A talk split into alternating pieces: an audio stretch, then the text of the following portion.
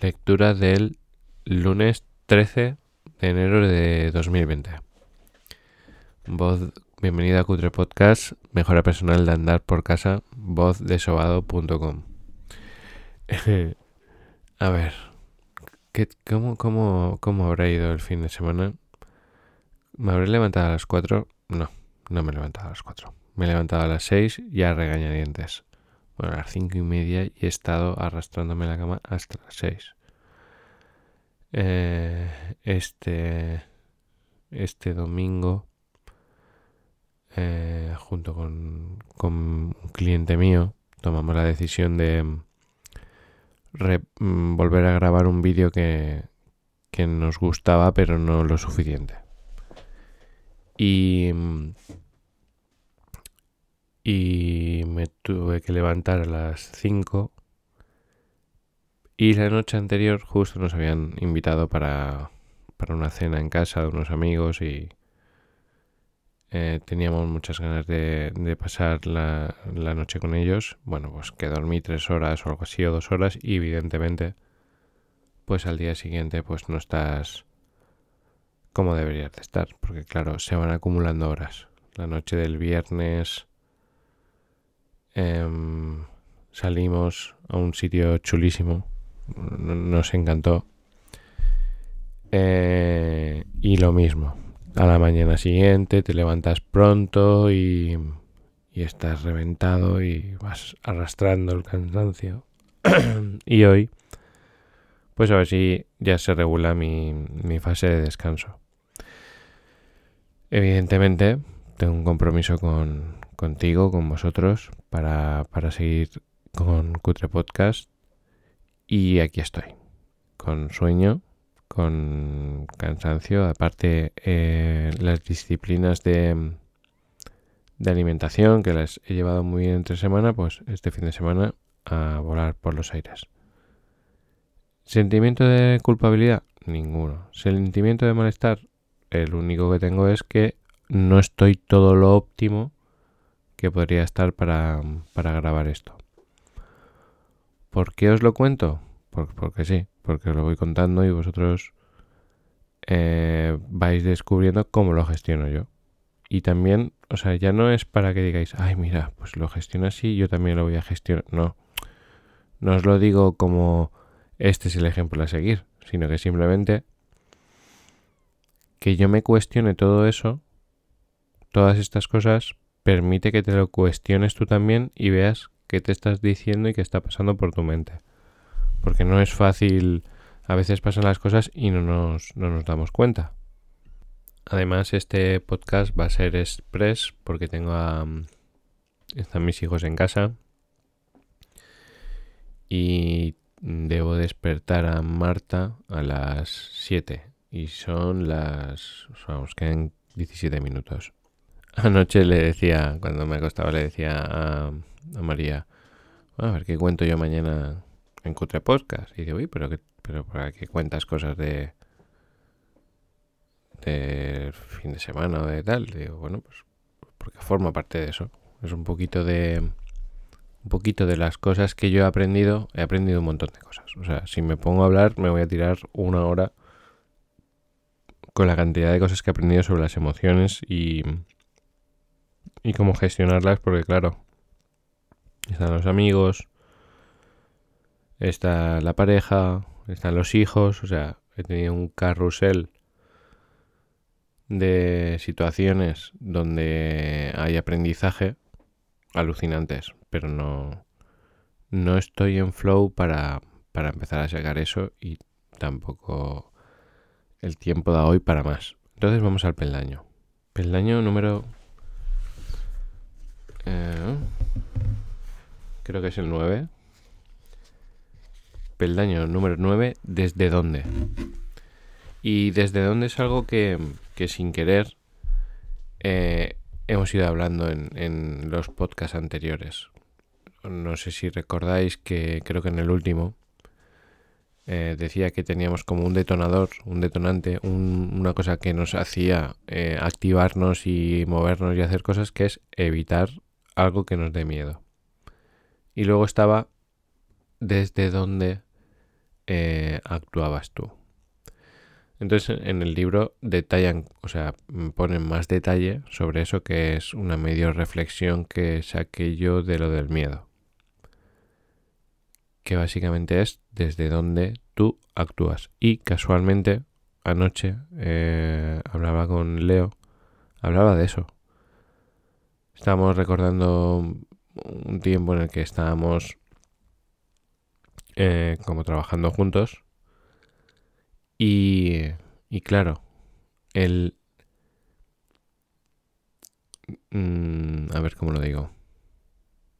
Yo tenía una actitud bastante dura en algunos aspectos, o contundente, o muy clara, o hasta en cierto modo agresiva, ¿no? Y la mayoría de las personas no se enfadaban conmigo, no les molestaba, todo lo contrario. Entonces yo eso lo decía, digo, es que claro, hay que ver desde dónde sale esa agresividad, contundencia o dureza.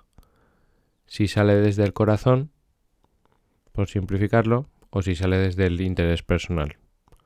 Y aquí habla precisamente de eso, si tú actúas desde la esencia o actúas desde el ego. Es una información súper importante cada vez que tú haces algo, o sea, yo, yo este fin de semana, por ejemplo, he tomado muchas decisiones y cada vez que voy a tomar cualquiera de esas decisiones, la paso por ese filtro. Esto lo estoy haciendo desde la esencia, desde el amor o desde el ego, que el ego no solo es el interés personal, sino también eh, el miedo, la ansiedad, las necesidades, cubrirlas de alguna forma. Claro, yo cada vez trato más de actuar desde la esencia. Te recomiendo, te recomiendo, o sea, esto de modo natural, de modo automático, como salimos programados, es que nosotros pensamos que siempre actuamos desde la esencia. Entonces, lo primero que tienes que empezar a hacer, y es el ejercicio más complicado, es empezar a verte como un ser oscuro, como un ser malo, interesado, que lo que quiere es su propio beneficio. Incluso castigar a otros o hacerles daño. ¿Qué ocurre? Que tú empiezas a hacer ese análisis, ¿no? Yo os recomiendo que siempre penséis que por pequeña que sea la proporción, hay una parte de ego en cada una de las cosas que hacéis. O sea, eso para mí es clave. Que tú siempre te veas malo e interesado. O sea, porque conozco muchas personas que se creen que están iluminadas y que, bueno, que son amor puro y que todo lo que hacen es por el bien de los demás. Y no, o sea, tú, tú tienes que ser tu primer eh, crítico y pensar que todo lo que haces lo hace una persona mala e interesada, egoísta y desde el ego. Si no, mm, vas mal, porque no puedes mm, regular. Es que estamos programados para no verlo para no darnos cuenta de que somos malos, para pensarnos, para pensar de nosotros mismos que somos maravillosos, súper buenos, cariñosos y que todo lo hacemos por el bien de los demás y que, bueno, ¿qué haría el mundo sin, sin nosotros? Entonces yo te recomiendo que siempre tengas en cuenta que, como el yin y el yang, en lo, en lo blanco hay oscuridad y en la oscuridad hay luz. Igual cuando alguien, claro, el efecto es el mismo. Tú tienes que pensar que cuando alguien te hace algo malo, tienes que buscar que no es tampoco todo malo, o sea, que esa persona lo está haciendo desde el, desde la esencia.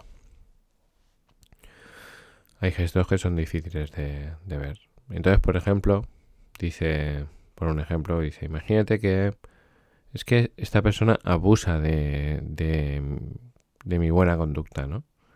Y entonces él dice, alejarse, que es algo que ya os he comentado, alejarse está en la esencia, porque es un amor a uno mismo, es un respeto, es... Está bien. Lo que está mal es etiquetarlo, juzgarlo, demonizarlo. Eso está mal. Entonces yo, por ejemplo, si tengo un familiar que es tóxico para mí, que me hace daño, y no pienso que me haga daño, sino que el que me hago daño soy yo, o sea, mi relación con mi familiar es tóxica, yo no voy a decir es que mira cómo es, porque es que no sé cuántos, porque es que no sé qué, porque es que es súper malo, porque yo soy súper bueno.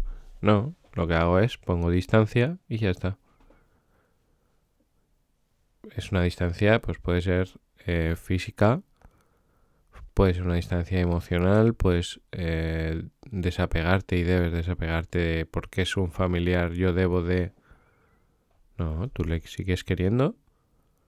Lejos, pero le quieres igual y no lo, no lo juzgas y no le atacas y... Claro, por ejemplo, yo que me he dedicado al multinivel en Herbalife, pues andan que no he visto personas que digo, que no van a triunfar nunca. ¿Por qué? Porque en sus acciones hay una carga de ego más elevada que de esencia. Creo que casi es lo primero que se deberían de mirar los distribuidores porque nosotros trabajamos con un material muy sensible que son personas. Personas que nos siguen, que nos escuchan, nosotros tenemos que hacer una función de patrocinio, de, inspiración, de guía, de trabajo, de emoción. Entonces, claro, yo observando a cientos de miembros, yo decía, madre mía, cuántas virtudes tiene esta persona. Qué pasada. Cómo se comunica, qué imagen tiene, qué inteligencia tiene, qué resultados, qué bien vende y qué bien se vende. Y luego tú vas viendo que cuando toma acción con los miembros de su equipo, lo hace desde el ego. Porque a mí me interesa esto, porque yo lo que quiero es que venga aquí, porque tal. Adornado de a mí lo que me gusta es contribuir, veros felices. Pero claro, si tú no... Si tu porcentaje de Mm, en, la comunicación y en la relación que tú tienes con las personas, el ego supera, aunque sea, eh, si, si lo dividimos en, en el 100%, si es el 51%, o sea, si es el 51% no te funciona. Pero es que creo que si es un 40% tampoco. Yo creo que la parte de ego, de interés personal, tiene que ser pequeña el 20%. Y el resto, tu motivación tiene que ser de esencia. Claro, ¿qué es lo que suelen hacer las personas? Camuflar sus acciones hechas desde el ego con palabras bonitas para que parezca que sean desde la esencia. Ah, yo te quiero porque tú... Y sobre todo hay una... Ay, es que hay hay personas que exageran esto, que te hablan muy dulce, que te... Y eso despierta alertas. Eh, bueno, esto es todo de Gidepro. O sea, aquí me estoy saltando de un canal a, otro. Vamos a volver a Cutre Podcast. Voy a hacer un ruido de volver. Bienvenidos a Cutre Podcast. Ya estoy aquí otra vez. Vale, es que me estaba yendo porque esto es muy de juego interno, un material muy sensible, muy, muy delicado, que se trata pues en el otro canal. Eh, entonces, nosotros debemos de eh, proyectar desde dentro, o sea, fijarnos, primero es autoanálisis, o sea, te pasa algo, y el, éxito interior, no sé si tratará de eso en el, libro, pero el, éxito interior en parte es el, el tiempo que, o sea, lo que ocurre entre que tú tienes una emoción y, y cómo, o sea, y qué pasa con esa emoción. O sea, si por ejemplo, si tú me dices, imbécil. Y yo te digo, gilipollas. Eh, el tiempo que ha habido entre que tú me has dicho imbécil y gilipollas, eso es el éxito interior. Entonces, tú cuando te nace ese sentimiento, esa emoción, tienes un tiempo en el que tú debes de gestionar, gestionar esa información. Y pasa por cientos de filtros. Y uno de ellos es, lo que yo voy a hacer lo hago desde la esencia o lo hago desde el ego. Y no vale con... Voy a contestar como si lo hago desde la esencia, porque por ejemplo, en los eneatipos, eh, las personas que tienen eneatipo 1 están perfectamente entrenados para que se les vea personas que hacen las cosas bien, lo correcto. Entonces, claro, ellos, tú a lo mejor les dices algo, ellos sienten una amenaza, un dolor muy intenso, sienten ira, porque tienen, son, el eneatipo 1 tiene bastante ira dentro, y luego se comunica eh, como si lo que sale dentro de ellos es, saliese, vamos, de la fuente más hermosa del, del universo. Ay, ay, cariño, no te preocupes. Eso no pasa nada. Pero por dentro... Te mataría, pero ¿cómo has llegado tan tarde? ¿Pero por qué has hecho esto? Pero es que eres tonto que no ves que esto es... ¿No? Entonces, ¿qué pasa? Que... Aunque la información viene en un eh, es un regalo que viene perfectamente empaquetado con un lazo perfecto y con todo super guay si tu emoción interna es desde el ego de alguna forma eso sale a la luz por muy bien que lo hayas dicho por muy correcto que hayas sido por muy buena cara que hayas sido muy buena cara que hayas puesto, por perfecta conducta que tú pongas, las personas que están al otro lado sienten si tus emociones, si tu forma de actuar proviene desde el amor o desde el ego. O como dice una oyente, desde el angelito o desde el demonio. Que es una forma muy sencilla de, de comprenderlo. Es como si tú tienes dos voces, el angelito y el demonio. Entonces, hay, hay algunas personas que toman una decisión que la toma el demonio y se comunican como angelitos.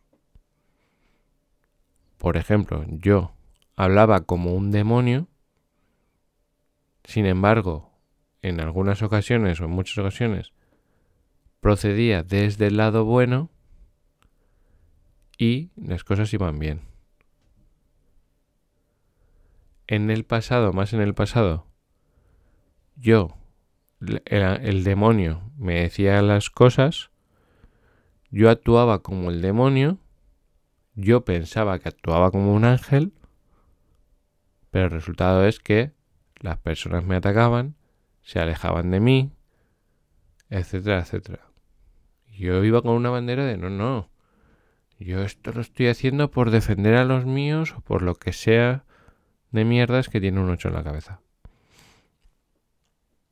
Y yo me creía que el ángel protector de todos. Y en el fondo, el sentimiento era un interés personal. Una batalla, un resultado. Iba aparentemente bien y al final mi mundo era un mundo de... era un infierno. No era el paraíso. Si tú le haces caso al angelito, tu vida y tu mundo será un paraíso. Si tú le haces caso al, al demonio, tu vida y tu entorno será un infierno. Y el infierno puede ser súper bonito. Puedes puede estar disfrazado, o sea, tú te puedes encontrar personas que tienen el coche más chulo, la casa más chula, la pareja más guapa, ellos el cuerpo más guapo, más bonito y más de todo. Y su vida, y su vida y sus emociones ser un infierno. Y eso es el resultado de eh, que tú te muevas, tomes decisiones, no tomar decisiones, porque las, decisiones, las no tomas de decisiones también son decisiones. Porque, por ejemplo, si tú... Yo tengo casos, algún cliente, que tiene dentro un brillo muy fuerte. No lo deja salir, es una decisión. Porque lo que sale es el ego y el ego le pega unas hostias que lo deja tumbado. Tengo otro cliente que tiene un don y no usa y no lo usa.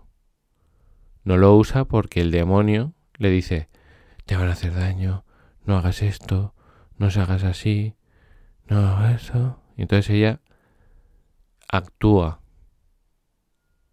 reprimiendo su esencia y eso es una eso es una decisión. ¿Qué le ocurre? Su vida es dura y es un infierno. ¿Por qué? Porque no sale el corazón, no sale la esencia, no está toda la exposición, no está la verdad.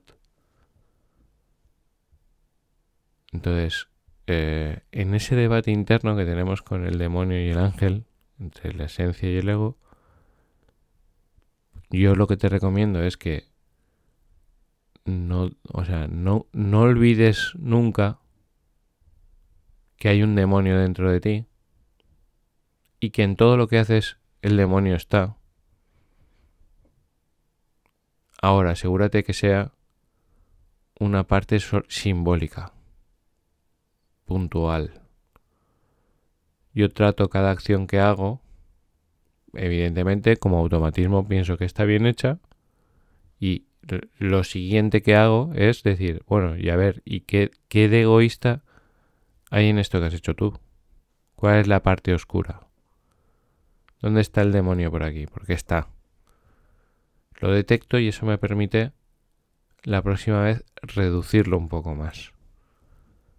¿Qué me regala el universo?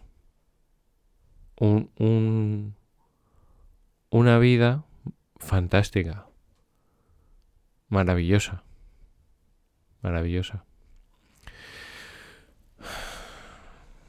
Me voy a dejar aquí una nota, aunque yo no oigo nunca los podcasts, pero me, está llegando por diferentes lados una expresión que es memento mori. Eh, que hay varias, hay varias interpretaciones, pero es como recuerda que vas a morir. Me lo dejo como nota porque seguro que alguien lo escucha y me, me, me envía algo eh, que me puede ayudar.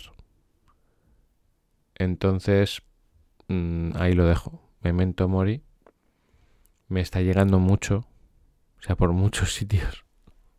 me sale hasta en publicidad en Instagram. Eh, Memento Mori. Muchas gracias por estar ahí conmigo. Te quiero mucho y lo sabes. Y grabo este podcast en un porcentaje muy elevado desde el corazón y tiene un poco de ruina y mierda humana también, porque egoístamente también lo hago por mí. Eh, trato de que sea la, la dosis más pequeña posible, pero ahí está. Mi mierda está ahí. Mi demonio está ahí. Mi oscuridad está en este podcast también. Y no, y no me preocupa, ni me arrepiento, ni trato de ocultarlo. Porque soy un ser humano lleno de miedos, de intereses personales, de necesidades que cubrir. Eh, y me siento feliz y orgulloso de, de ello. Gracias y nos escuchamos mañana. Un abrazo.